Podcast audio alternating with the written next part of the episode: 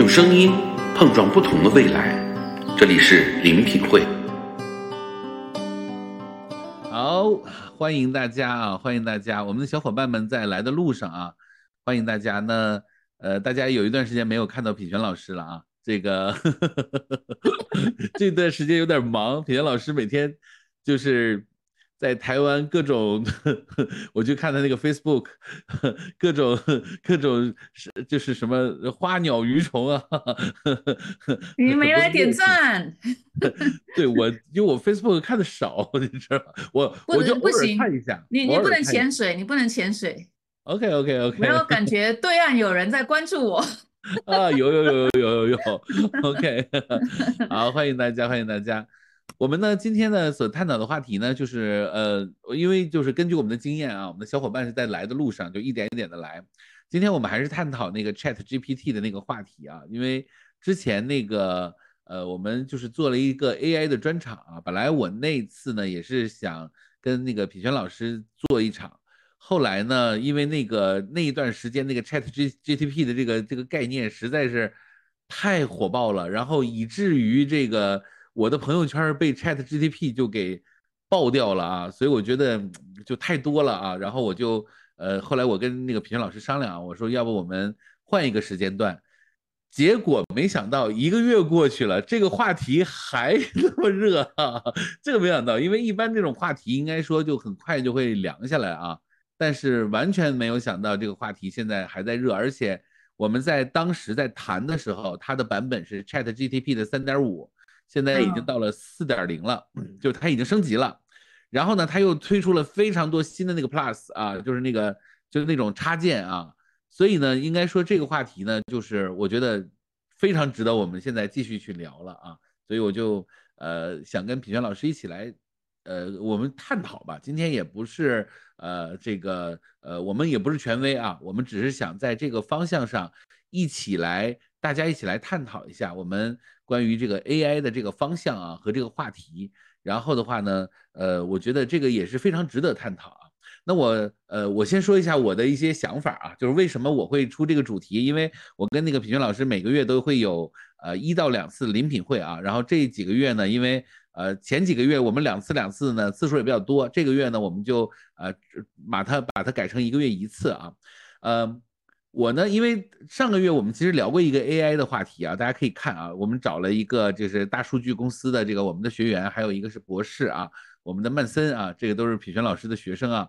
然后呢，那我们就一起聊了一下这个话题。但是呢，后来呢，就是这个事情当然就过了啊。然后呢，当然我们的朋友圈大家可以看到啊，我们的视频号啊，我们的这个微信号呃，这个这个这个抖音呢啊。上面大量的关于 Chat G GTP 的这个话题啊，非常非常的多啊，简直我觉得是轰炸般的这个话题，呃，然后呢，当然我也用了 Chat GTP 啊，我觉得真的很好用啊，就是有很多的问题你问完了以后，然后他就会大量的回答，甚至我觉得文章有的都不用写了啊。这个我还问了一下这个关于 ICF 的话题，我说你告诉我怎么去拿 ICF 的认证，还写的还还挺是那么回事儿的啊，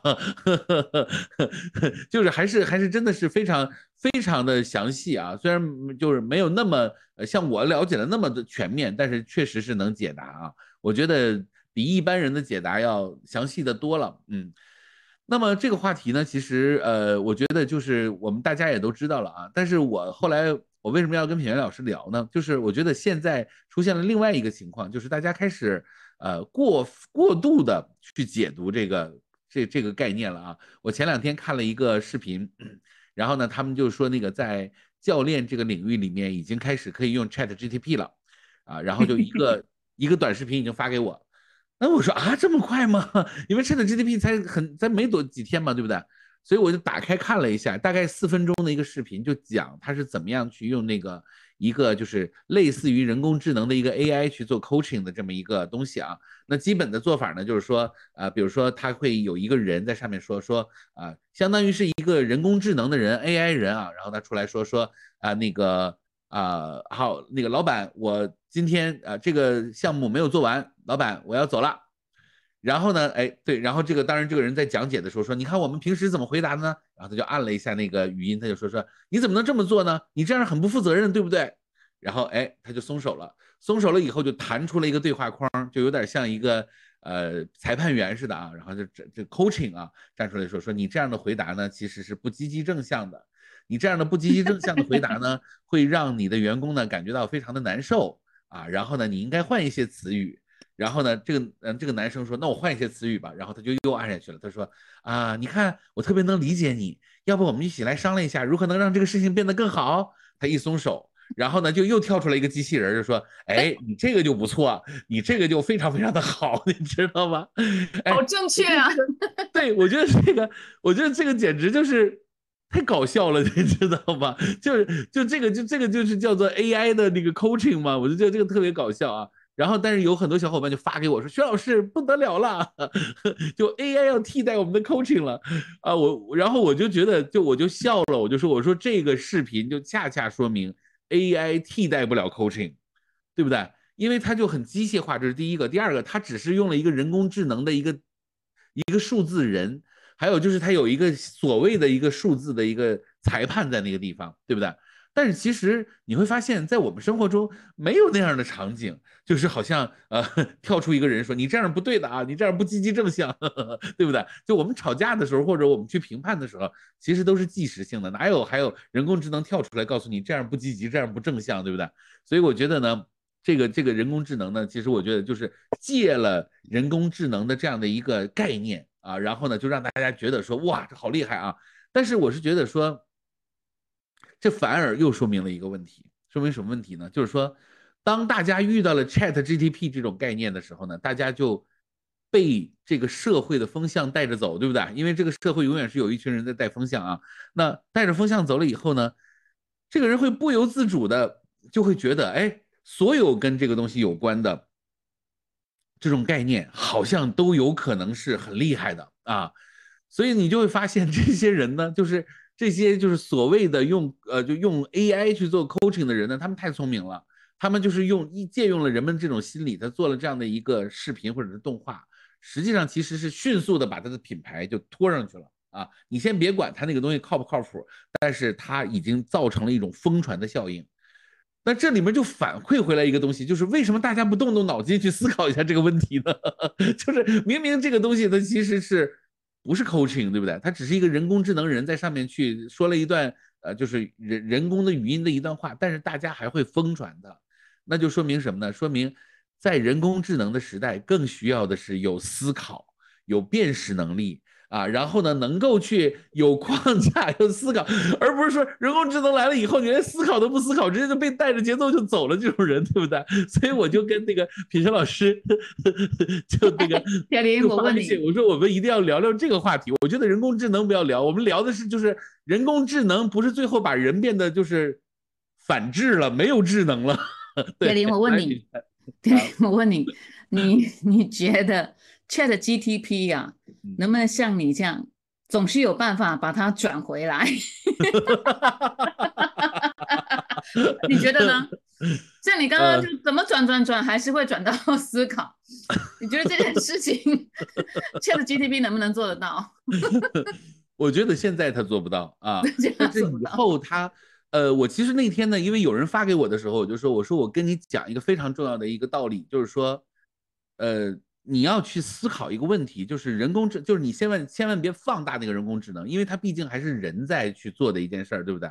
那么我们如果要是做这个人工智能的话，人会不会最后做了一个东西，最后把人给毁了？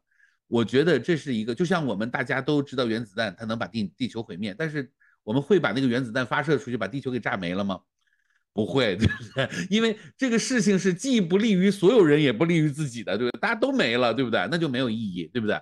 所以就是说，我认为，呃，大家现在说人工智能要替代人或者怎么怎么样，那我们首先就得要回到一个基本的逻辑上来，就是说，我们创造这些东西的时候，是为了让我们的生活变得更好，而不是疯子。我们创造这东西，最后是把我们自己打死，对不对？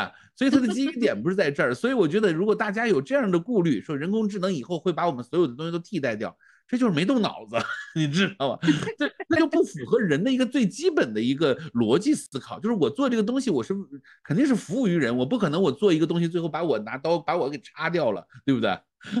所以，所以，所以我觉得现在很多的那个，因为这样的标题非常容易吸引人，但实际上其实你仔细的去思考，你会发现这就是呃蛊惑人心，然后呢去获取流量的一种方法嘛，对不对？现在中国也在抓这个事情嘛，就是说不要在那个地方编织故事，然后那个怎么怎么样，就是现在中国在抓这块儿啊，就是说你呃编一个特别吸引眼球、吸引耳朵的故事，然后怎么怎么样。所以我觉得人工智能呢，它达不到这种，就是因为我觉得它，因为它它会中性嘛。他也不会说他有那么多的思考，或者是他有人的这种性格呀，有人的这种喜怒哀乐。我觉得短时间内是达不到的。如果长时间要达到的话，人工智能真的是没有意义了。那你创造出它的这个东西，它是会毁灭人类的。那创造它的意义又是什么呢？对不对啊？所以这是我的观点啊。那个品轩，你怎么看呢？来，嗯，你那天跟我说这个主题的时候，其实我也不知道。要 要谈什么？嗯，我就说，反正放心啊，铁林肯定会 带着我聊。嗯，那我也我也小小的想了一下，嗯，这应该是去年才开始的，对不对？去年的年底吧，十一月份、十二月份。嗯，对。但我我发现呢，其实，在几年前我就觉得。因为因为我蛮常做做这个来电 coaching 的，嗯，这件事嘛。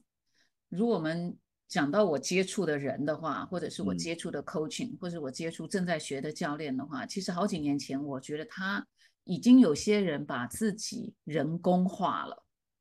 嗯，对，嗯，所以其实 我我为什么这样说？我就很想笑啊。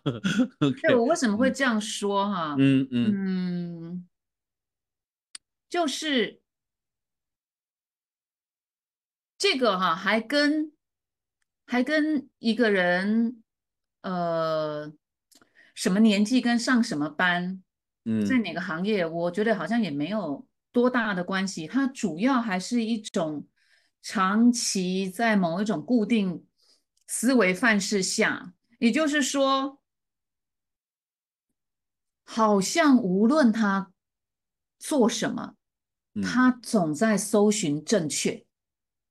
嗯，好，那其实是跟跟这个 Chat GTP 是一样的，是一个道理。他总是有办法搜寻，只是说它的数据库很大。嗯，呃，然后它的速度很快，然后它出来的就像我我刚刚说的，好正确。嗯嗯，那。没有这没有这个这个 AI 或者是 Chat GTP 以前，其实我已经发现很多人都在往好正确上面活，所以它其实已经是，嗯，我不知道怎么形容，但是呢，就仿佛他他该过什么生活，他该找什么工作，他该。问什么话，他该回什么话，他该怎样怎样，都不断的在搜寻正确，跟问自己：我正确了吗？嗯，我完美了吗？他他们满意了吗？虽然这个他们也不知道是谁，可能是社会，对，但我隐约他始终是在发出这种，嗯。嗯，因为这个是一个存在方式，对，呃，他有提问，或者他有疑惑，或者他的行为，都可以让我感觉他是为了一种正确，嗯，然后如果这一个无意识已经非常像皮肤一样粘着的时候，呃。他要更快的知道正确，嗯，对，就是呃，我这样想正确吗？啊，我这样理解正确吗？我这样说正确吗？我这样行动正确吗？最后就是我这样去活正确吗？我这样去死正确吗？就就，嗯，哎，我其实心里是有一点酸苦的。嗯，就是好认真、好想正确的一个人，学好多东西，可是某一种某一种人味不见了。嗯嗯，也就是前也是前两天，应该也是刷到一个影音号，哎呦，大陆叫影音号还是台湾嗯叫影音号？反正就是微信的哦，台湾叫对影音号我们叫，视频号，我们叫视频号，号。对，呃，对，好像是一位作家叫余华，是不是？嗯嗯，他跟另外一位好像在对谈嘛。嗯呃，那个就给了我跟刚刚这个话题联想起来了，就是说我们，我先现在把这个 AI 啊，这个撇开来谈，就是其实这整个社会、整个集体或者是教育，嗯。它其实已已经发生了，已经让很多人不愿意身上有不正确，嗯，对。然后嗯他好像花好长的时间一直在检查、消弭这个所谓的社会定义下的不正确，嗯但是呢，没有人味了。嗯他可能是一个温良恭俭让，很嗯有礼貌，嗯，看起来不会生气，嗯嗯，也不会抱怨，可是他就像个瓷娃娃，你知道吗？嗯对，甚至我曾经还问过一个学生，我说你是不是现在连生气也不敢了？或者我说也不会了，嗯，那哭呢？对，我觉得这个我我比较好奇，他会不会当时很懵？对，所以我觉得这个倒是一个嗯比较值得深思的问题。它嗯未必是 AI，只是嗯我觉得它会更强化。嗯对，因为当你已经习惯，就是今天没有速度这么快，没有这样的一个东西的时候，其实它已经是走在一个我要政治正确，或者是我要什么 职业正确啊，包括我要正确，嗯。对我要做人正确啊，嗯。正面、嗯。友好啊，友善，嗯嗯。呃呃呃，呃一切就是那其实就就跟洋娃娃没什么不一样了。嗯嗯。但嗯。不用 AI，已经很多人是这个样子了。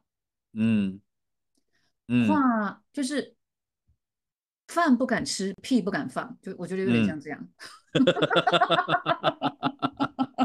太直接了。OK，就是一堆人吃饭的时候，可能也是，嗯，呃，我可以吃饭了吗？嗯嗯，对，好，是不是很温良恭俭让？接着，嗯嗯，我可以去一下厕所吗？对，你不能嗯说他哪里不对，但你就觉得怪怪的。嗯。嗯嗯 对，其实你说到这一点的时候呢，我也在谈到，就是说，其实我们看到这个 Chat GTP 这个现象啊，就是我倒觉得说，人工智能我们都不是专家，所以我们也不去谈技术本身。对，但只不过呢，我是觉得说，嗯我们每一次听到一些词的时候说啊，我们又面临着一场革命，啊，然后我们又面临着一个很大的变革啊，然后呢，我我前一段时间我在跟我们一个学生在聊的时候，他说，他说，他说薛老师，我特别感慨，他说我觉得我们简直就是遇到了一个太好的时代了，就是你看我们就这个在二十年前、三十年前哪敢想我们今天的事情，对不对？然后我就跟他讲，我说你错了，他就说啊，为什么我错了？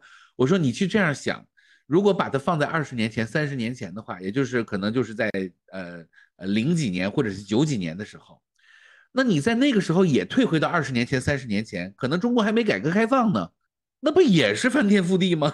他也是三十年前、二十年前不敢想的吗？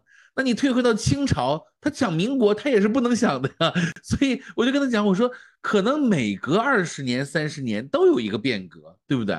所以其实也就是说，你今天站在今天这个位置上，你老觉得你比以前强，但是实际上其实你再往后走四十年，它可能还有新的变革出来。对不对？你说瓦特发明蒸汽机的时候，我估计当在蒸汽机那个年代的人，他们就觉得他们简直就是站在了世界的巅峰，对不对？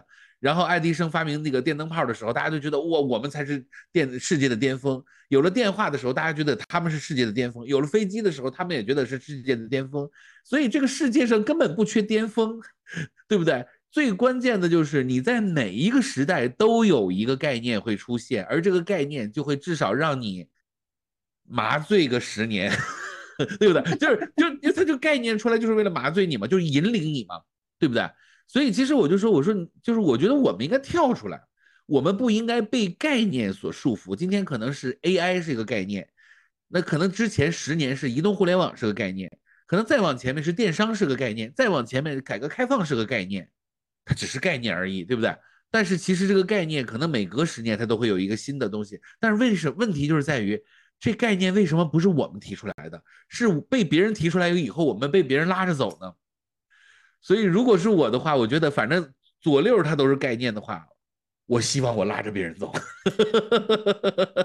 对不对？所以，我我其实我在我在想，就是这个世界其实它的规律是没有变的，永远都是那些要思考、有想法，然后的话呢，他在考虑问题，他有独特的视角的时候，他才会有以新的引领的东西出现。所以今天中午我在跟那个就跟那个小文在一起聊的时候啊，我就我就跟他讲了一个我的观点啊。我最近在看，哎，哎，我最近给你们介绍一本书啊。我最近要带货了，要带货了。对，就这个啊，叫王立明的进化论讲义啊。就这个人，他讲进化论，我觉得讲的特别好啊。但是就这里面他讲了很多关于进化论，就是就生物是怎么进化的啊。他讲了很多。因为我最近在读这本书，就是因为我觉得很有意思啊，就是他在在讲进化论的东西。但是我有一个我有一个基本的一个观点啊，我就认为说。呃，其实就是就生物呢，它是这样啊，就是要么它就是一直这样繁，就是生物都是自私，就是有一本书叫《自私的基因》嘛，是吧？它就会这么自私的这样繁衍下去啊。然后呢，呃，利他的基因一般都会被自私的基因干死啊。进化论里边它有一个这个就有证明啊，就是说，呃，在细胞在基因这个领域里面是没有利他这个事儿的，利他的都死掉了。对吧？所以就是谁谁能活下来，谁就赢了。就像我们现在病毒一样啊，就是活不下来的全被干死了。所以现在能活下来的都跟人共存了，对不对？但是呢，同时如果所有的都是谁最厉害，谁就留下来的话呢，那么他就是特别的达尔文主义了，对不对？就是谁谁强谁就留下来，把那个不好的淘汰了。但是与此同时，这个基因或者是这个细胞，它还有一个另外一个东西叫做突变，对不对？它会变异。那谁变异呢？谁不一样谁就变异，对不对？就我就跟他讲，我说我说你看我们在我们的人群中，我们今天所参加的高考，这就是一群强人，他们在上面他规定了要考数学、考语文、考化学、考物理啊，考政治，对不对？所以我们没有办法，我们掰手腕掰不过他们。那么我们只有两两种做法，一种做法就是我们让自己足够强，然后我们在他的规则上，我们去到他那个规则里。那还有一种做法呢，就是我们变异，就是他他他所设计这套规则，我们不按这套规则玩，我们新发明一套规则出来，对不对？那么，所以其实我在想一个问题的时候呢，就是说，其实我们今天所面对的所有的事情都是这个逻辑。今天大家就学教练，有一些小伙伴们就过来问我一个问题：老师啊，我这教练，我怎么学完了以后，我怎么才能够做一个好教练？我觉得他提完这个问题以后，我基本上。觉得答案就已经很清晰了，就是他问这问题的时候，他就成不了好教练，对吧？因为因为能成好教练的人，他就不会提这问题，他已经在上面了，他已经成为了那个基因的带领者了，对不对？所以呢，我就会给他一个建议，我说你不妨去考虑一下，如何不用如何不用教练，就是如何在不在教练界里面成为一个好教练，如何在律师界里面成为一个好教练。在厨师界里面成为一个好教练，是不是？在亲子界里成，就是你一定要突基因突变，你不能就是啊，我们现在就是一群玩教练的人在里面，然后呢，你现在还不知道怎么成为一个好教练，但是其实好教练已经在前面已经引领你了，那你就一定是被淘汰的那部分。所以你看，我进入就我来做扣二八这件事儿的时候，我基本上就符合这个基因突变。如果按照谁先做谁就有优势的话，那我一点优势没有，那比我早做教练的人多了去了，对不对？哎，但是我就基因突变，对不对？我就哎，别人不能做的是什么？我能做的是什么？我觉得这也是 marketing 我们所说的，就是叫做什么？叫做利基市场，就是别人你要满足的永远都不是别人都能满足的市场，你满足的永远是你的竞争对手不能满足的市场，你才有活下来的可能性，你才有基因突变的可能性。那么我们现在把它也回到今天我们所说的这个话题，所有的人都说 Chat GTP 能够呃人工智能能够把我们的人替代。那我觉得这件事儿你就要反向去思考，就是其实你就是被那些就被已经被 Chat GTP 的这个人这群人给带领了，因为他们在控制着媒体的话语权，控制着概念的话语权，控制着技术的话语权。那你就要走出另外一条路，什么路呢？就是说我不用 Chat GTP，就是 Chat GTP 哪些事儿不能干，那我就要大力的去干这些事儿，因为这些事儿以后可能它就因为。因为大家都在追那个东西，那反而那个没有被追的东西，它就会成为一个主流。但是我觉得这里面有一个前提条件啊，就品璇，我认为啊，嗯，非常重要的一点就是这个人的批判性思维的能力一定要非常的强，就他得有思，这这回来，又赖回来的。哎，我也要带一下货，刚刚带书对不对？我们先来吃一下蜂蜜。好好好，对，所以。所以，我其实觉得，就是说，呃，我觉得这一部分是我在来练里面啊，就我我我必须，我为什么那么喜欢来练？我我我必须要给那个品轩老师带一下来练这个货啊，就这个课程的货啊，不是来练这个货啊。OK，好，就是，哎，这个货有时候是一种贬义，对不对？你看那货，不是，OK OK，好，我记得我因为我上过非常多的 mentor 的课。我觉得我印象非常深的就是每个老师都带着富有爱啊，当然我觉得人间充满爱是非常好的。然后我第一次上来练的时候呢，我觉得我记得特别清楚啊。然后品璇品璇点评我的时候，就第一次我被点，因为我我已经慕名很久，我就知道有就是教练界里有一个人叫品璇，然后我就一直想去听他的课。终于他就开了来练，然后我就去呃上了他来练课。然后我我第一次听完了来练以后呢，品璇就给了我一个反馈啊，那个反馈而且很细致。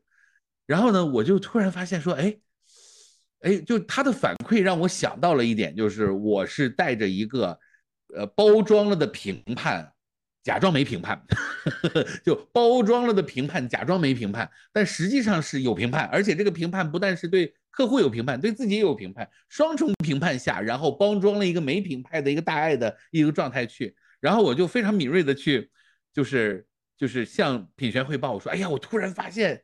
我我我好像包装了一个评判的没评判去做教练，然后品源说：“铁林呐，你觉不觉得你太快了？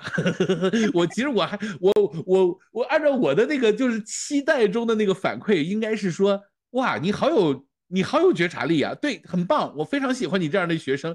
结果他又把我给批了一顿，你知道吗？我觉得好爽，就我当时就觉得说非常爽，因为我觉得我当时有那个。就是有那个觉察的时候，那个觉察本身其实也带着一些表演成分。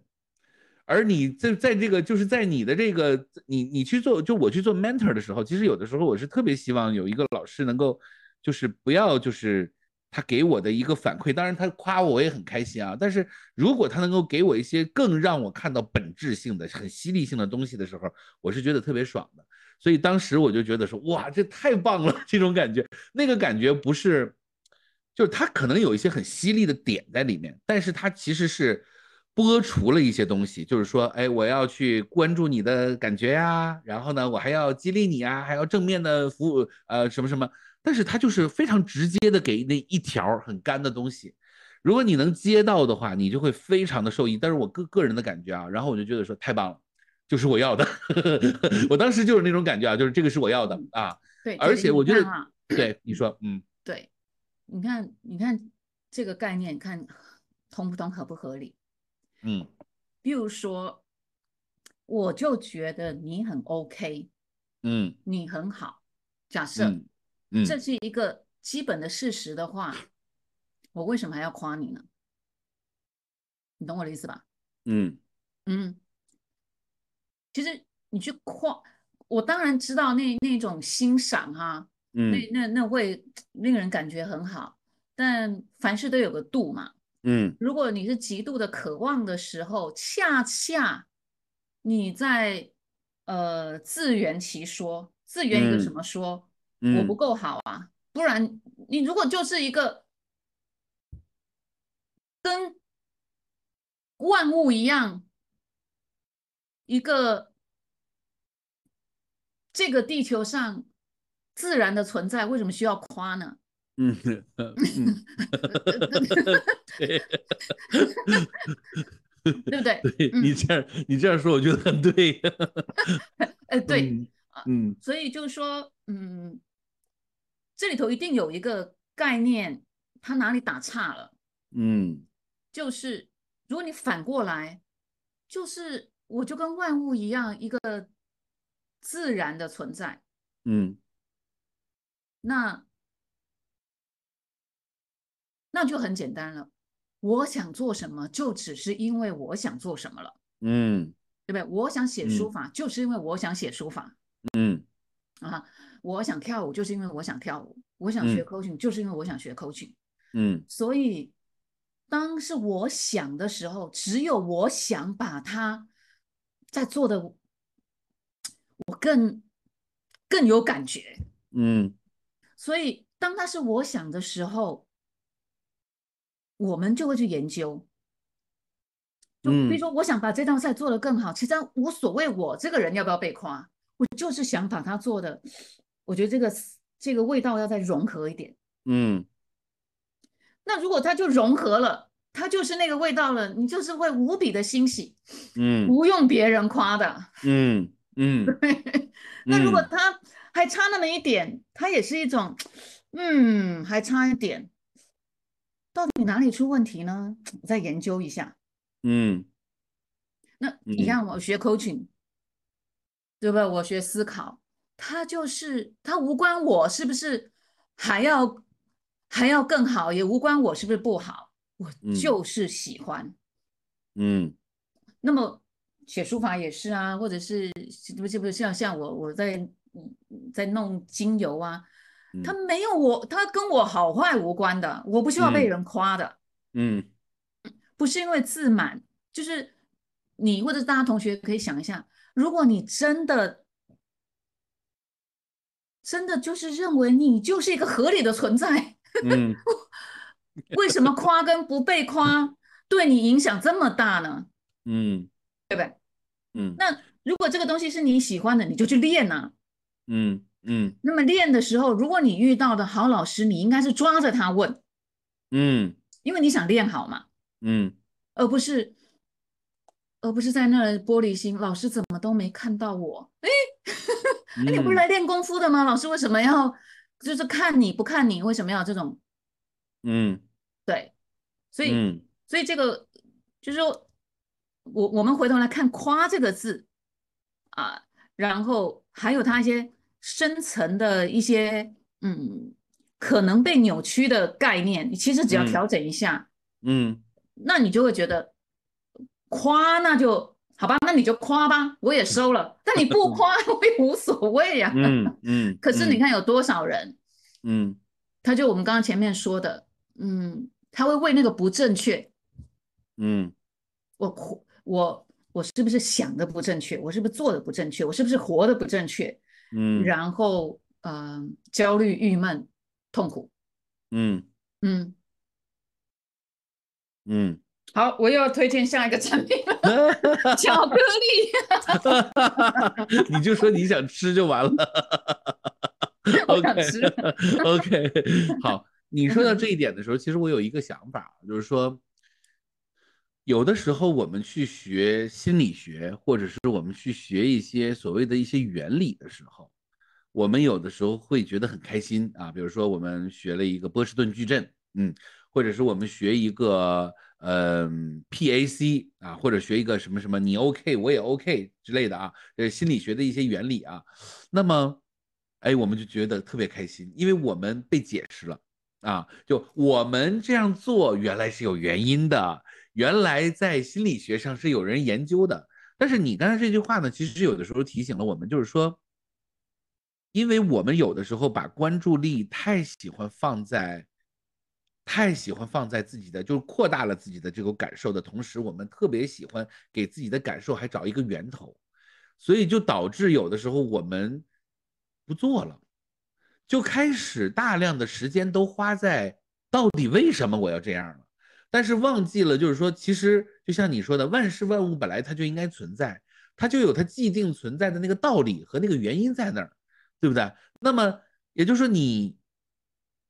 你出去走路，走路了以后你出汗了，你身体舒服了，畅通了，那就是应该是一个应该发生的一个开心的事情，而不是说我出去走路是因为我要减肥，我不能以后在医院里面住着啊，所以我我就要去这样做。所以其实我们会发现，我们今天的所有的很多的原理，它其实呃，我们今天现在的人的脑子里面，其实还有太多的东西是自己给自己加了太多的东西。啊，对，就我们加了太多太多的东西，却忘忘了一个最真实的一个人，其实有最真实的状态，最简单的状态。而这个就是我你刚刚前面说的，可能就是媒体啊，集体意识不断的让我们接受到我不太正确，嗯嗯，对不对？所以我们一直想修理，嗯，修好，呃，那你看有多少这种？根本就不存在的问题，嗯，然后我们在那个不存在上面操了多少心，找了多少解决方案，嗯，那这就又又回到就是，呃，是一个什么样的问题是非常重要的，嗯。嗯，包括做教练的，呃，你的客户他是一个什么样的问题，还有包括我们在问什么问题，嗯，还有我们经常在思考的关于我们的。人生，嗯，关于我们的生活，我们到底在问什么问题？嗯嗯嗯，真的，我越来越觉得非常重要，因为他，呃，包括以前的我啦，或者是，嗯，看到很多人，他其实是在问自己不正确的问题。嗯嗯嗯。那这个不正确的问题的原因，是因为他太想正确。哎，你看这这很辩证吧？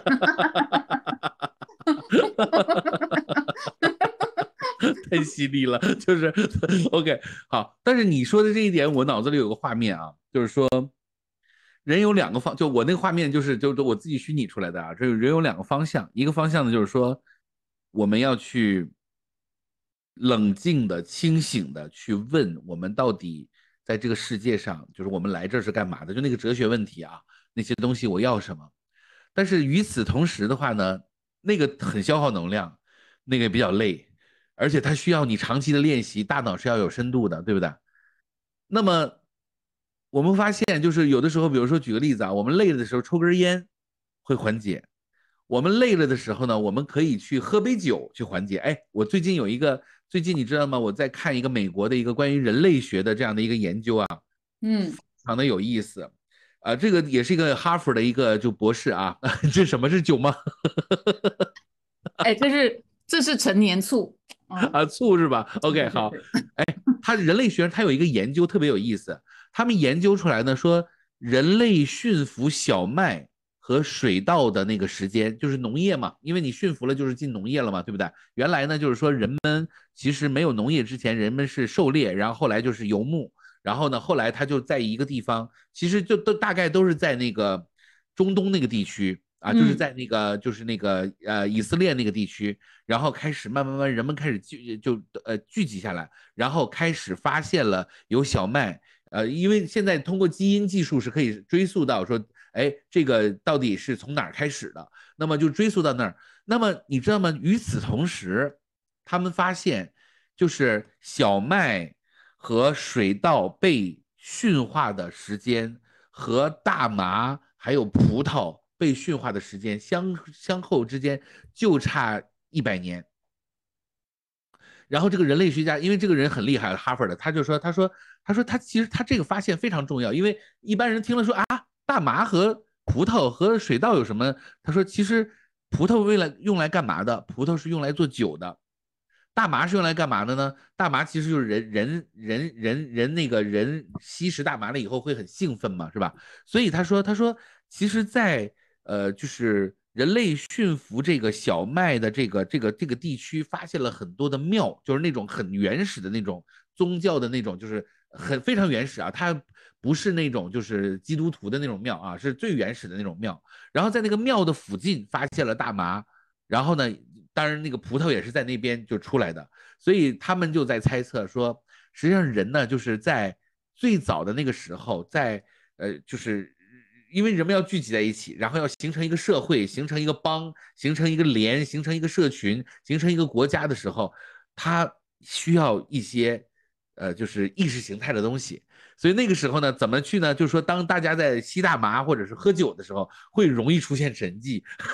然后呢，他们就说那个时候就是说，其实那个时候就是大家透过那种宗教性的聚会，是一个人类在早期最重要的一个呃，就是怎么说呢，就是一个活动，因为他们就在那个地方能找到意义，然后回来他们再普及这些意义。所以其实我就发现那是最早的传媒。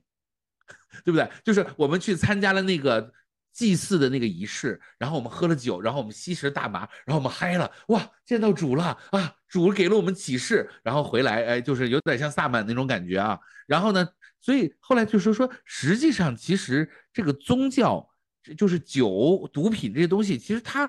它的它其实就是宗教化，它所形成的。然后呢，它是人类非常非常需要的东西。那其实我就在想一个问题啊，就是说宗教它给了我们另外一个，就是刚才说我们有一条路，就是我们要清醒，我们要思考，我们要有什么什么要有深度。但另外一个池子呢，是给了我们这种宗教化呀，或者给了我们故事化呀，给了我们很多的肥料，对不对？所以其实就是在我我我的想法就是说，当我们有的时候。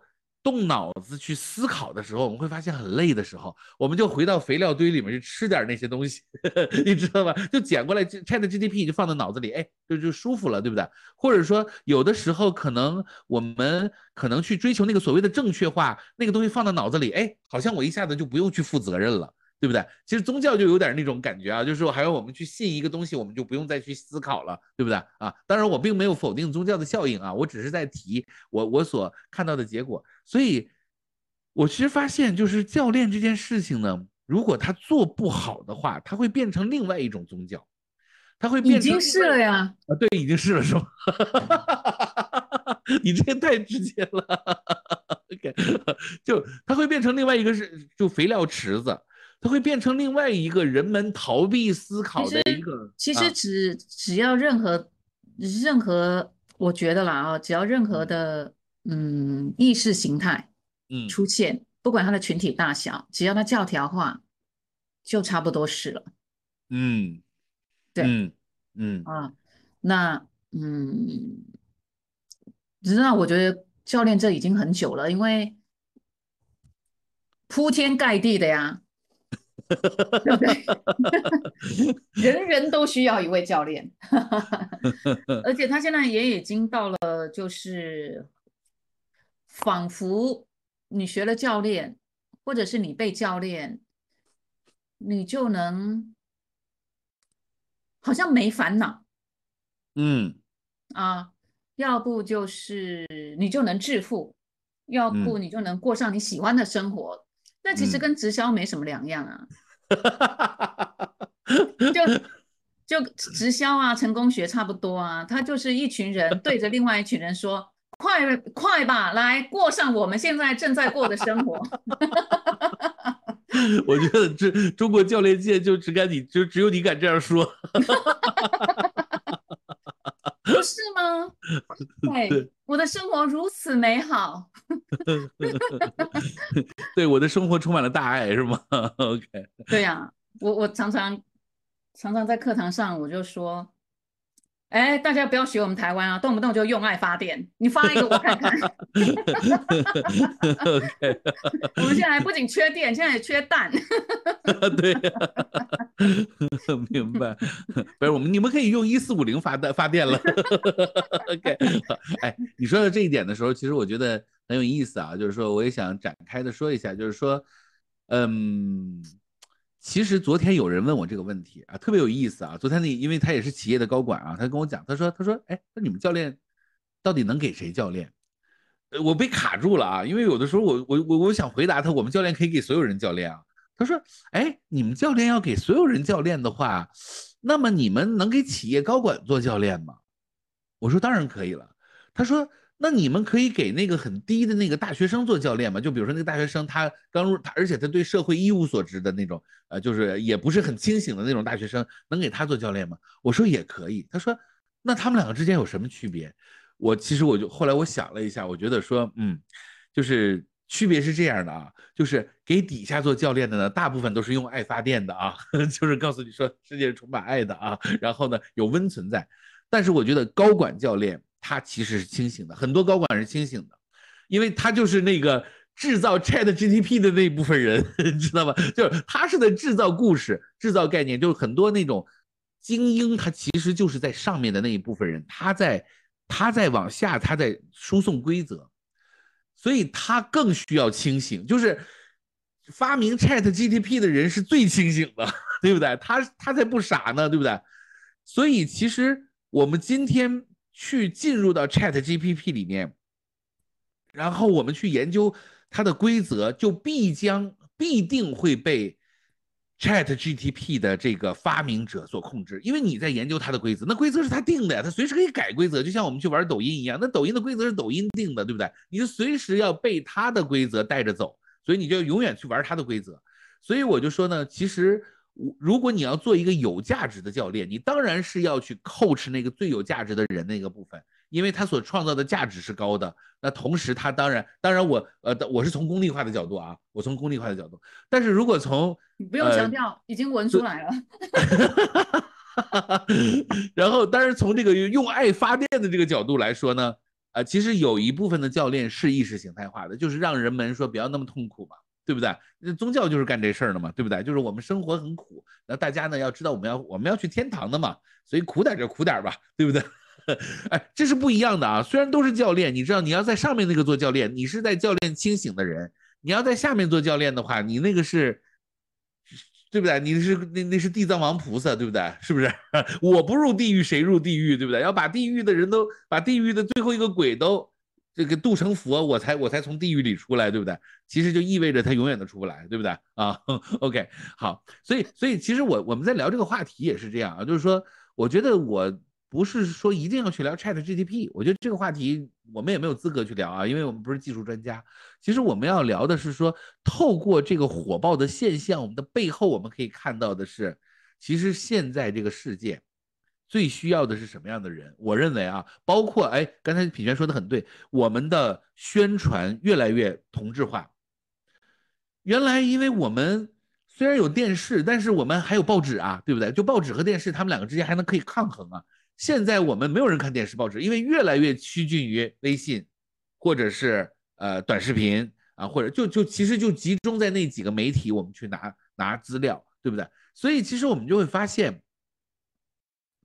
今天的这个社会的专制已经跟我们以前二十年前想所所所想的专制是不一样的了。就比如说这次俄乌战争也是这样，我们想得到一个真的新闻已经得不到了，对不对？因为美国铺天盖地的新闻都是，呃，这个这个这个这个这个这个这个这个这个什么这个这个乌克兰。啊，这个要能打打赢这个俄罗斯，对不对？但实际的情况，这俄罗斯打赢乌克兰是呃非常容易的一件事情啊。但是你就会发现，你已经看不到一个真实了，就这个世界就是是已经被一小撮人去塑造的一个真实了。所以今天这个世界，我觉得比以前还以前还是会有不同的观点出现，而现在这个世界越来越趋近于，要么就是观点 A，要么就是观点 B，就是越来越是这样。所以今天我觉得。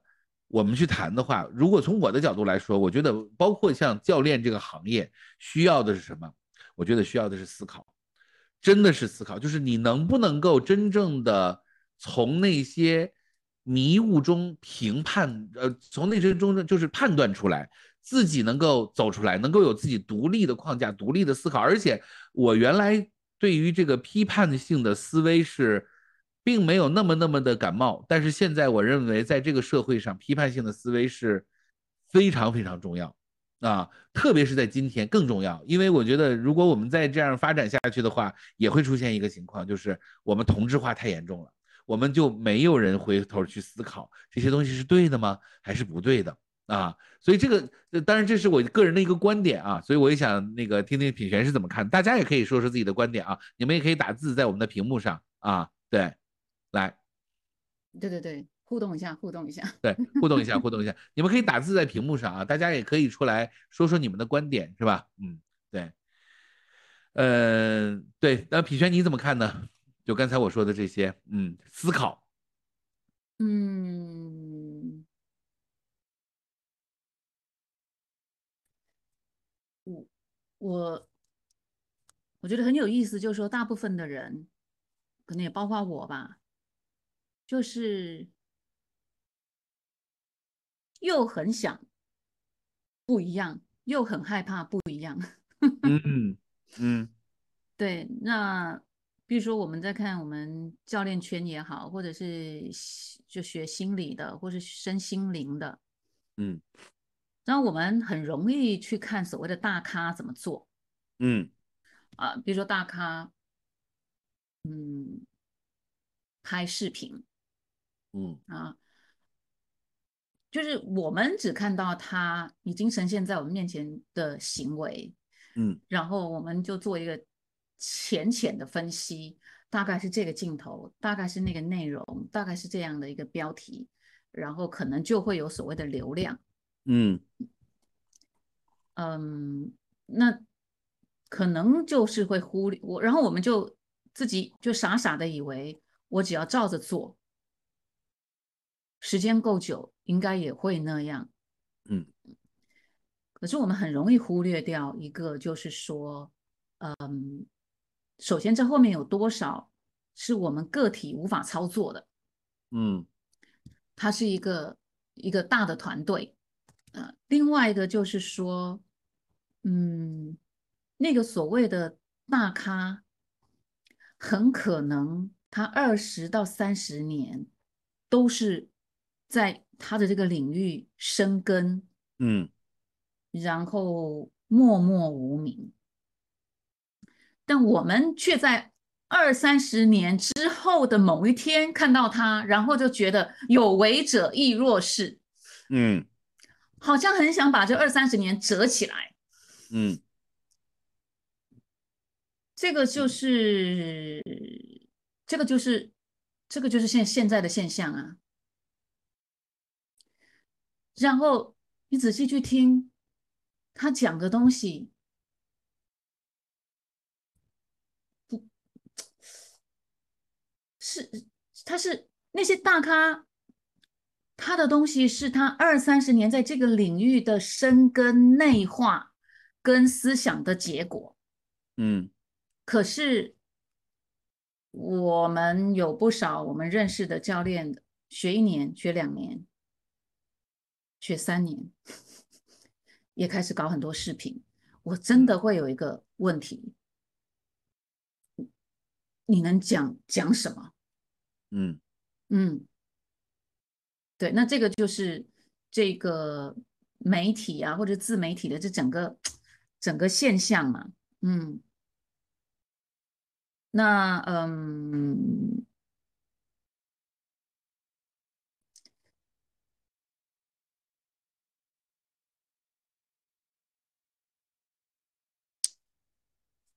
就我我我我也在想，为什么会变这样？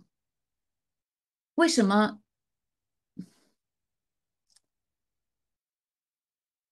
为什么会这么急呢？啊，铁林，你觉得？就是就是我讲的是很明显，你不是刚入这个行业吗？嗯，你甚至只是毕业了，我都不知道客户有几个。嗯。怎么就这么能侃侃而谈呢？这我不懂哎。呃，我觉得这里面其实有一些，呃，有一些是可以说这是一些比较独特的一些点吧，就是在于我们今天连接人的方式，就是我们在传播学的角度来说啊，就是说，嗯，如果新冠出现在原始社会，它其实不会成为一个全球性的一个病毒。因为它没有那么密集的，就是大家呃社会活动没有那么频繁，对吧？那也就是这个部落和那个部落，它顶多就把这一个部落给弄死了，但它没地方传了，因为部落之间没有那么频繁。那么现在人的这种交流，因为互联网的出现，的确是会让我们之间的连接的这个速度变得越来越快了，太快了，实在是，对吧？那么已经快到了我们其实就是，嗯，三十年前我们不敢想象我们可以就是可以迅速的去联系到品璇，因为那个时候连移动电话都没有呢，对不对？那么可能写个电子邮件也很麻烦，而现在其实就是我们随便按一下，啪，你那边就能收到，就这么即时性。那么这个时候就会出现，就是就是其实就是这就跟你的运动半径是一样的。如果你在一个很原始的一个状态，不是家家都有车的一个状态下的时候，城市不会变得很大。所以呢，你的可能比如说我我在呃，我记得特别清楚，二十年前我来昆明的时候，那是我最喜欢的昆明。为什么？因为那个城市非常的小。我今天我在昆明所住的地方，在那个时候是一个菜地。所以我在以前的那个小昆明的时候呢，它是没有工地的，所以昆明非常的干净，而且它是个古城，就是它有非常多的那种很古老的那种房子，然后那个街道上都是石子的那种，真的是那样的啊。我非常就是那个时候，而且就是呃，大家可能卖炸洋芋，就是放在街边上去吃炸洋芋。但是我过了十年，我再回昆明，我我住的地方以及我经常去的地方，我不认识了。然后它也不是我在十年前认识那个昆明，就是下一场雨，地面是黑的，是黝黑黝黑的。现在地面是灰的，因为就是到处都在施工嘛，所以灰就很大。所以你就会发现，为什么它会有这么大的变化呢？就是因为急速的扩张，它导致呢，就是说，那为什么急速扩张呢？原来呢，我们都要骑自行车、坐公交车，现在我们都打车，我们都开车，你的生活半径发生了巨大的变化，你的生活的玩法发生了巨大的变化。对不对？所以如果以前呢，如果我在昆明呢，我可能就是一亩三分田，就是那那我的朋友是固定的，我接触的人是固定的，我的媒体是固定的，所以我所要考虑到的我自己的一个晋升的方式是是比较踏实的，因为大部分的人都跟我都是有连接，而且我也要在乎我在他们心中的那个，就我们之间的社会关系是比较稳定的，我认为啊，这是我的理解啊。但是现在不一样了，现在朋友圈里，我现在拿起我的手机，品轩，你知道？我现在给你现场看一下我的朋友圈有多少人。你知道我现在就为什么不加好友呢？因为我现在朋友圈有五千零五十七个人，这里面我能认识五百个人就已经真的就就，你懂我意思吗？就根本就因为根本不知道这些人是谁。哎，朋友圈要在哪里看起人呢？你要在那个哪儿啊？你要在你的那个就是这个这个信息的旁边。通讯录。通讯录，你把那个就是旁边不是有字母吗？你把它放到最底下，然后呢，你翻到最最下面，它有一个人数，多少个朋友，对吧？哦。所以我现在的朋友数是五千零五十七个。原来原来它是有上限的，它最多就是五就是五千个人，现在它突破上限了。所以你说这五千人里面，我认识多少个？我没有认识多少个。所以呢，就是说这个里面其实就出现了一个问题，就是说你其实大部分的人你都不认识，朋友圈里的，对不对？所以，所以这就是回到我刚说的那一种那一种急切，结果呢，本来很不一样的人就趋近于一样了。啊，对对，比如说啊，学 coaching 浅浅的，学什么浅浅的，当你很浅的时候，你能用的，你能提炼的东西。当然都是浅浅的，所以经过一段时间之后，其实大家又趋近于一样了。因为你讲的话，你的你这样的一个存在，你这样的一个思考的范式，你能理解的东西，就就就最后又趋于一样了。嗯，那这就是你刚刚说的，总是有一群人在创造这些概念观念，就最后是一大群人通通一样。虽然看起来很像在做不一样的事，也很希望自己能够我们叫做 stand out，outstanding。结果最后其实是大家都一样，大家都一样。这可能也是微信的创造者、抖音的创造者或者 Chat GTP 的创造者，他就希望你们最后都一样。然后，但是你又觉得你跟别人不一样，但实际实际上你跟别人是一样一样的，一样一样的，对对不对？对呀。包括你看，我们我们有多一样，包括每你对我们的思想，小孩就是小学、中学、初呃小学、嗯。初中、高中、大学找嗯。工作、结婚生子，他对吧？嗯？啊嗯，然后呃找工作就是这样那样，然后晋升，然后再管人，然后巴拉巴拉巴拉啪，嗯嗯。就但是内心，嗯，我不敢说每一个，但应该有很大一部分的人是挺想不一样的。嗯。这个不一样不是说我要多标新立异，可是最嗯。后是趋近于一样的。嗯。尤其是到后段的时候，是越来越不敢不一样。嗯嗯。呃，那这个，这个就是你刚刚说的，我们又在集体里头。嗯。啊，它有一个，它有一个集体意识，也有一嗯。个文化背景，它好像有个网在那儿，嗯。嗯，对不对？我我我们就是那样被教育的啊，岳飞嗯。就是精忠爱国啊，我们就要像岳飞啊啊，嗯 然后谁就嗯怎样，然后就嗯然后孝顺啊，父慈子嗯。孝啊，兄友弟恭啊，嗯。好，然后好像不怎样，不不那样都是危险的。嗯。那么基于这个生物性，我们总是寻找，总是有这种生存本能嘛，我们嗯。总想寻找安全，所嗯以这么这样一路下来，当这样这样这样都是危险的时候，那大家都大家嗯都一样最安全。嗯可是可能我不知道，可能我在这儿应该年纪最大吧。我看看其他的，嗯，好吧，没事，我封你年纪最大了。我我是真的有一个体认是没有人逃得过的责任的，嗯。嗯，就是某个时段逃的，某个时段偷的懒，嗯。嗯，好像就是有一张 balance sheet 平嗯衡表嗯。会平衡回来的，嗯，嗯。嗯对，所以呃，还还还还是一样，就是说，呃，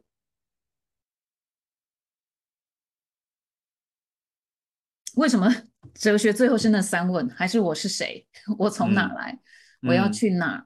嗯嗯嗯，这个我是谁，当然也有深浅的思考，嗯，对不对？你可能就是一些名相啊、一些嗯 identity，、就是说，呃，我能够确认我的，呃，还有一些更深入的，嗯那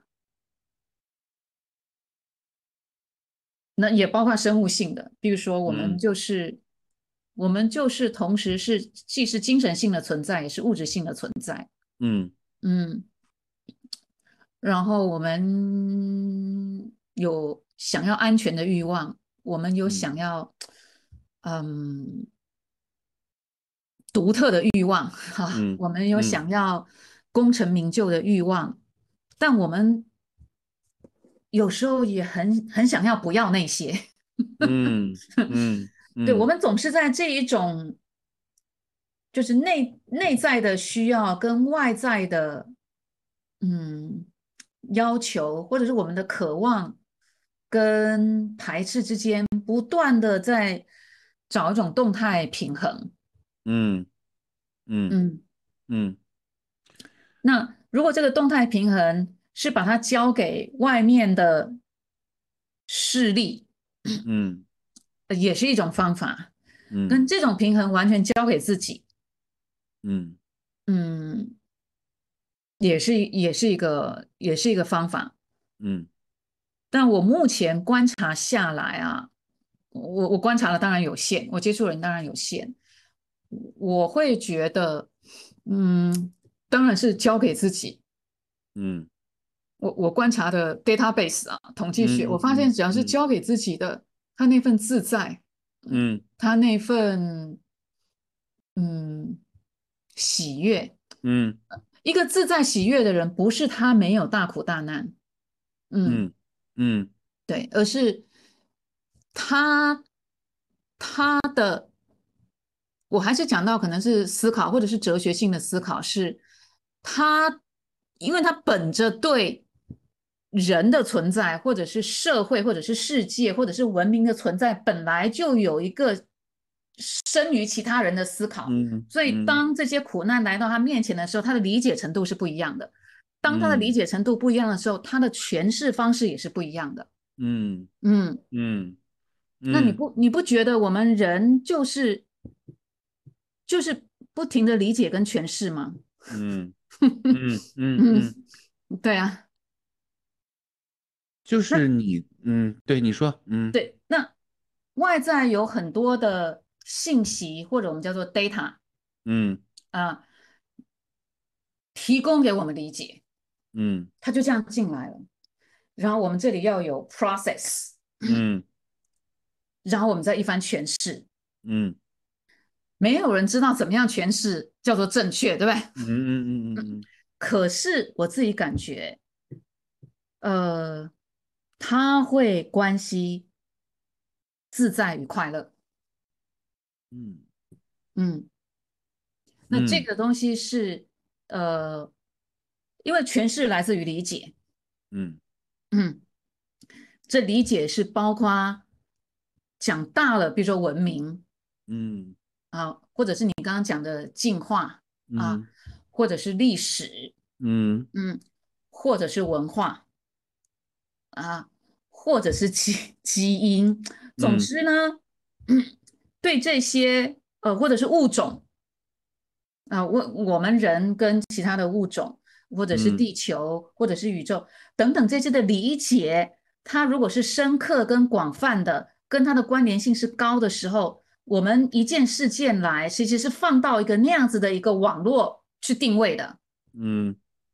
所以当这一张网络，就是关于文明啊等等这些网络，它呃如果很窄一片，跟它比嗯较广比较深，其实任何一个事件来来到这张网，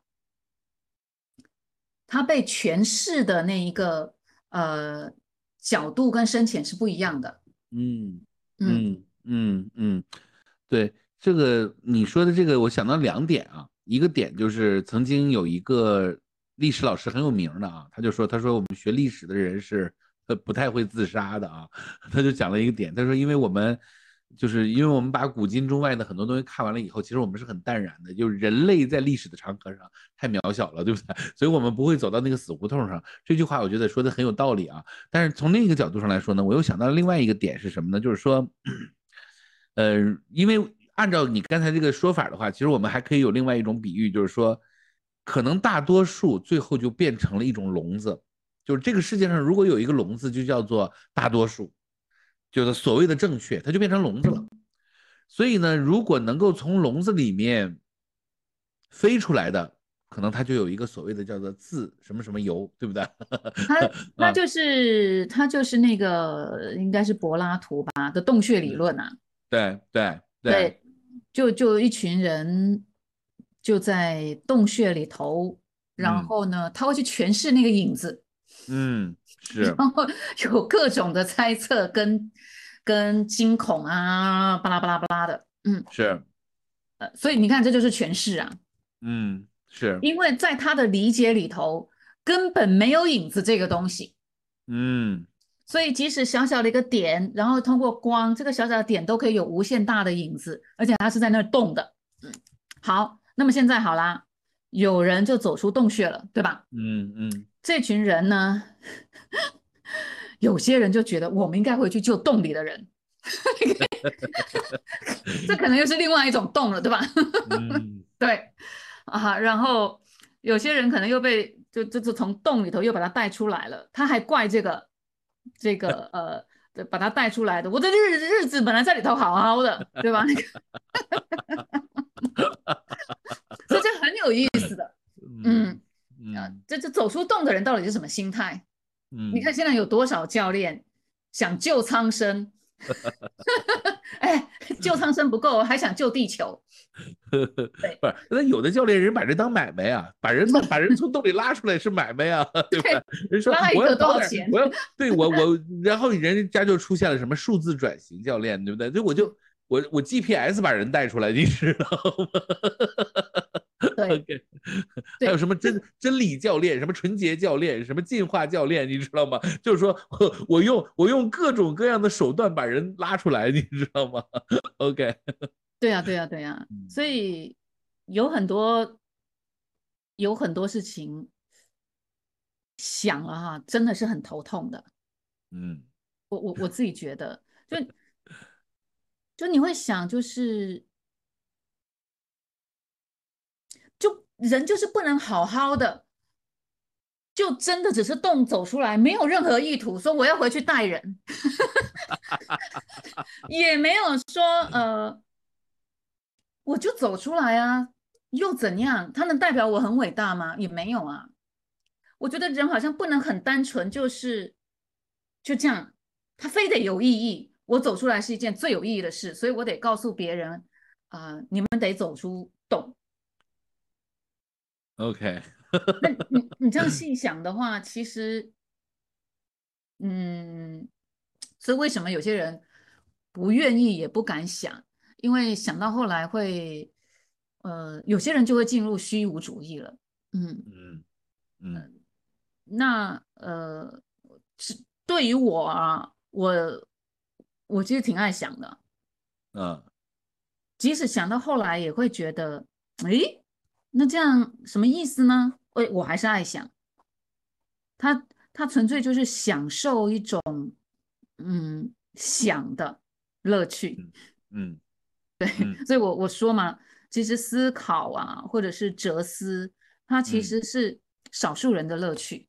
嗯嗯。嗯对，那嗯，他是一个比较注注重精神性的人，或者是注重自己的存在的人，会知道其中的乐趣。如果是效用性很强、功利性很强的人，因为他在学当中，他可能是耐着性子，可他心里一直在想，这到底有什么用啊？什么时候才会有用？嗯。嗯。明白明白，OK，所以我们聊了半天啊，聊着聊着就越聊，我觉得我们再来来聊到哲学，我觉得最后都是哲学问题，最后都是哲学问题，最后都是哲学问题，对，你可以去看一些，比如说历史学家、文学家、嗯政治嗯啊、艺术家，最后都是哲学问题，都是嗯关于我是谁，然后我怎么在这里活得好嘛？嗯对啊，然后最后其实那是那几个基本问题，比如说生死，比如说爱恨，嗯，OK，对，所以我今天我我这两天遇到了一个最有意思的一个对于哲学的一个拷问啊，很有意思，然后就是说说，哎呀，我们家的孩子非常的适合学哲学，因为他很喜欢去思考。然后这个时候姥姥就跑过来说，哲学以后能找什么工作呢？我就是把我问到了，我说我说哲学几乎可以做所有的工作，但哲学又几乎所有的工作都做不了，对不对对他，他不能，我觉得他不能用一种叫做行业类别来看，嗯，它其实是一种思想活动。嗯对，嗯那就看不同的人他在他的这一个存在上，他的思想活动，他想进行到什么而已啊。嗯嗯，嗯。那如果他的思想活动他都不喜欢进行，嗯，那么他无论是在家里、在公司、在社会、在哪里，他就嗯。所以我觉得哲思是一种喜欢探究本质跟喜欢靠近真相的人嗯。的乐趣。嗯嗯，那你想有多少人对这个东西没乐趣的啊？没没兴趣的，不要说乐嗯趣了。嗯嗯嗯嗯，对，其实我觉得很多就是我还是那句话啊，就生活中从来都不缺美嘛，缺乏的是就是去发现美的眼睛。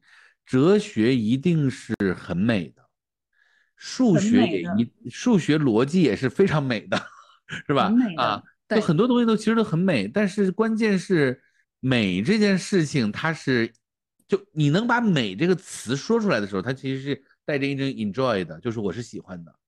是 enjoy，是就是是我真的是发自内在的是喜欢，而不是说大家都觉得好，然后我就，所以就是你要能看到那个美，那个太，那个是不容，就像你说的，就是就是很多人是没有时间停下来看这个东西是美的，就包括我们生活中也是一样，可能一个房间，呃，我可能就不愿意停下来说这房间很美，但是有的人就会把房间打扫的，或者是把它给修饰的非常的漂亮，对不对？所以你能不能够欣赏到那个美，那也太重要了。它是一种品味，你知道吗？嗯，就好像，哎，就好像你在品巧克力，嗯你就会想要知道说，为什么这个庄园的可可粉跟这个庄园的可可粉它尝起来不一样？嗯然后当你能够品到它之间些微的不一样的时候，呃，那是一种精神性的满足啊。嗯。那就好像我们在思考课里头，或是哲思里头，我们去品品，比如说成长这个概念跟学嗯。习这个概念，它哪里不一样，嗯。对不对？啊？嗯。或者是呃，我我们因为有很多概念它很相近，甚至很多人也都就这样用。嗯但是当你在一个团体里头，有人认真问你这两个到底哪里不一样，它其实非常像在品高山茶或者是咖啡，嗯，这嗯两杯嗯到底哪里不一样？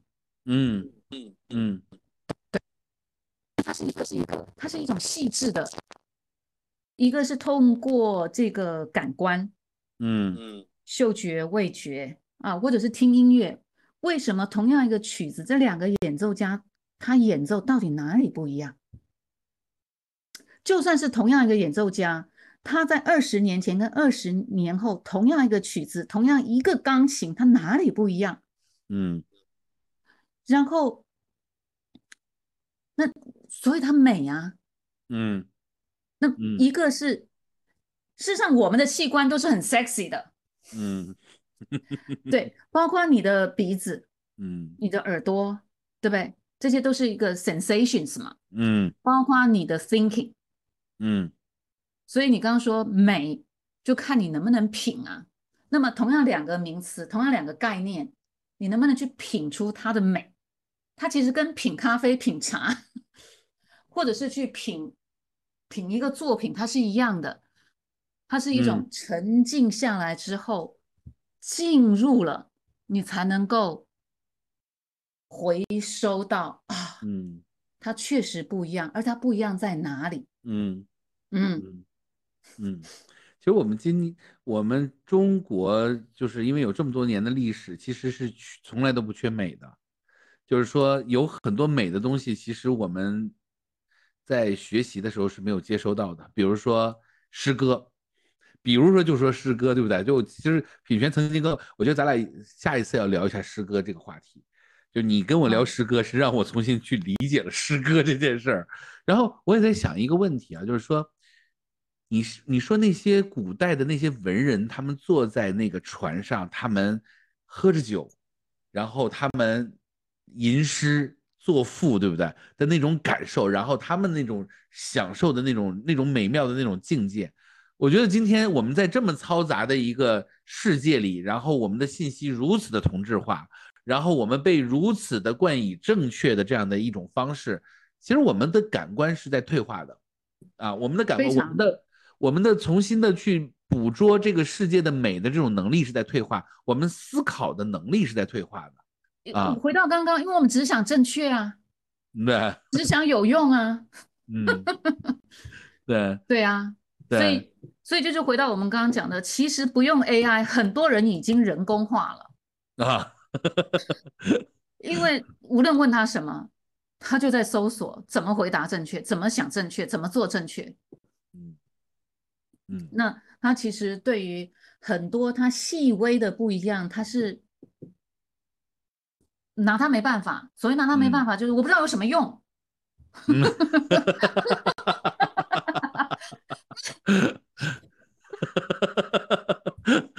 这 太现实了，这个，对呀、那我只能跟他讲，其实事实上来来上普拉提的呃，有有些人他一开始上会说有什么用，我说你就当做他没用。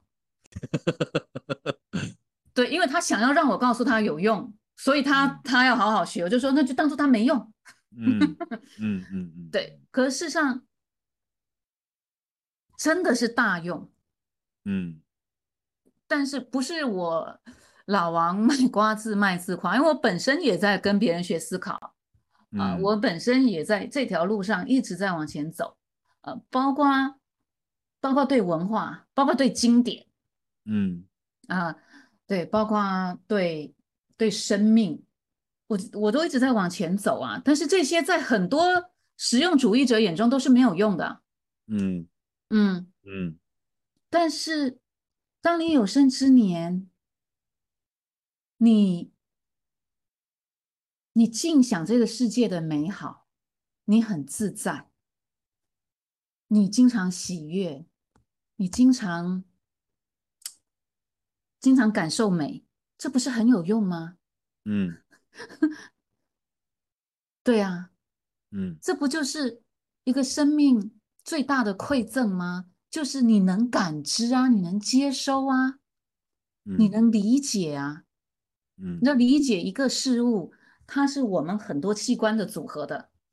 嗯嗯，那理解浅浅的，诠释当然浅浅的。那么嗯理解的丰富丰盛一些，你的诠释当然就不一样。所以你可以看伟大的演员，中西都是一样的，他们要诠释嗯好一个角色，他们下理解的功夫是比任何人都深的。嗯而且他们不是只有剧本拿来的时候他才理解，他平常已经在理解嗯这个世界了。嗯嗯，所以理解万岁。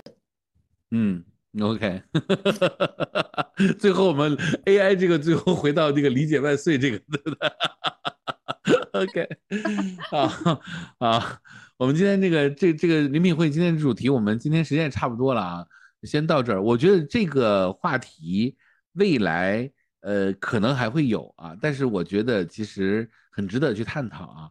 我特别希望下一次咱俩可以再聊聊诗歌之类的啊，就是我觉得这嗯些都是我我我很想扩展的一些点，因为本来它就是有一些很美的东西，而且我们学教练坚决不能天天在学教练。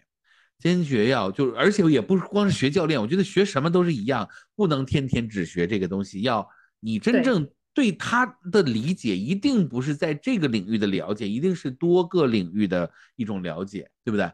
所以你能把一个东西学好，也绝对不是就是只是学好了教练而已，一定是在各个方向上对自己的滋养，功夫。在在你学的那那个外面。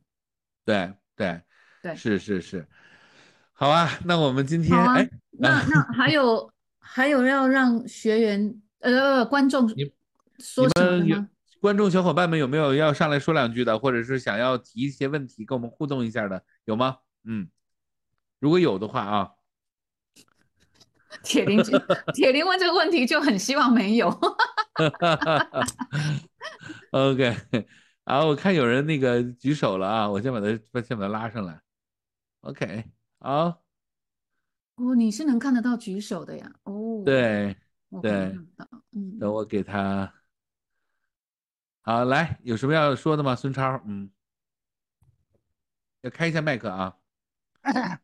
师傅是跟我说的吗？对，杨老师，嘿嘿，再次见面啊！嗯因为我听了听啊，就是，呃，就听的不太全，就是我感觉吧，就是，就是，就是技术这个东西或什么呀，它的发展吧，就是有点让很多人就是在这个思思考方式或什么，他的行为在趋于一种就是趋向于一种相同吧。嗯是这么着，但是我我的我的看法呢，他以后可能会有一些不一样的地儿，因为我可能跟我接触的人有关。你像，因为我接触的就刚才您提这个批批判性思维，最近我学哪比较多？就有几年我学这个，就是毛泽东思想这一块就比较多，因为我感觉就他一种辩证的思维，跟咱们这个易经那个哲学里边的东西，它都是同着的，就。他如果说随着人对国学的，因为国学他就是能感感受到这种以后他的到来嘛，就是越来越兴起对于这种传统文化的这种自信，那可能这个，嗯。尤其这三年的疫情，我也能够看到，包括很多的家长们也比以前就是对理性的，尤其是对于中国的认识，对于这个呃咱们中华文化这种认识吧，就可能他会呃随着人群的越来越理性化，会把这个个性化的东西就是给发，挥出来。等一下，所以孙超，你是想发表一段评论？就是就是我就你有问题要问。对，一个就是因为我刚才没听清楚，就是我的一个，一个就是说，这个这个这个，一个思考吧。然后这是一个，还有问题是什么？就是，呃，因为我这两天在学习这个人工智能东西，确实挺强大，就是对咱教练，就是有没有哪些个影响跟变革的？我铁定你来说，这个你呃，我觉得我们不是这方面的专家，没有办法没有办法回答你这个问题。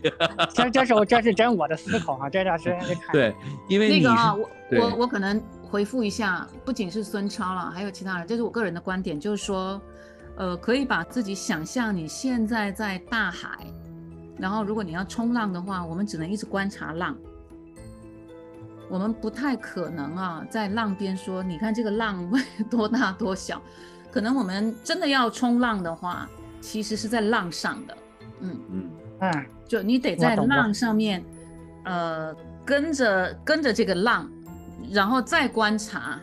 那你观察久了，你大概知道浪的一个规律。我懂了，我懂了。所以就说它是新一波技术，它是新一波什么都 OK。因为我们毕竟生活在二零二三年，我不能假装否认我们生活在二零二三年。嗯嗯，但是它既然是一波浪，呃，看每个人选择。如果你想进去玩，那就在浪上，呃嗯，那是要那是要有技术跟观察的，嗯，嗯嗯，明白明白。他很难问别人，哈，因为你不在浪上，别人就很难教，嗯。懂了懂了。懂了哈？哎，好。好，好，那我们今天的时间就差不多到这儿了，好不好？耶，好，我们下次再见，好吧，拜，拜。拜拜。